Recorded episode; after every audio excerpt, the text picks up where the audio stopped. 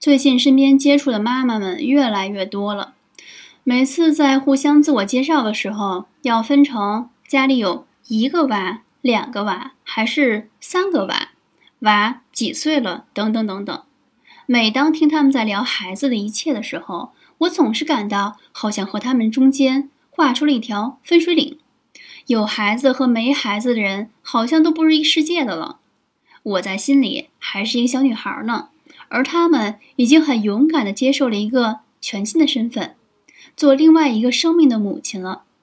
当他们在聊怎么和孩子相处，怎么面对孩子哭闹，怎么和孩子身上获得成长的时候，似乎都离我既遥远又很近。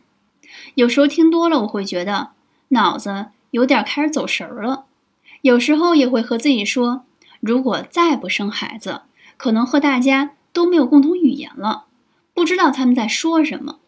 没有孩子的人，也许在未来会成为一个异类吧。可我不着急，生孩子真是可遇不可求的，一切都顺其自然吧。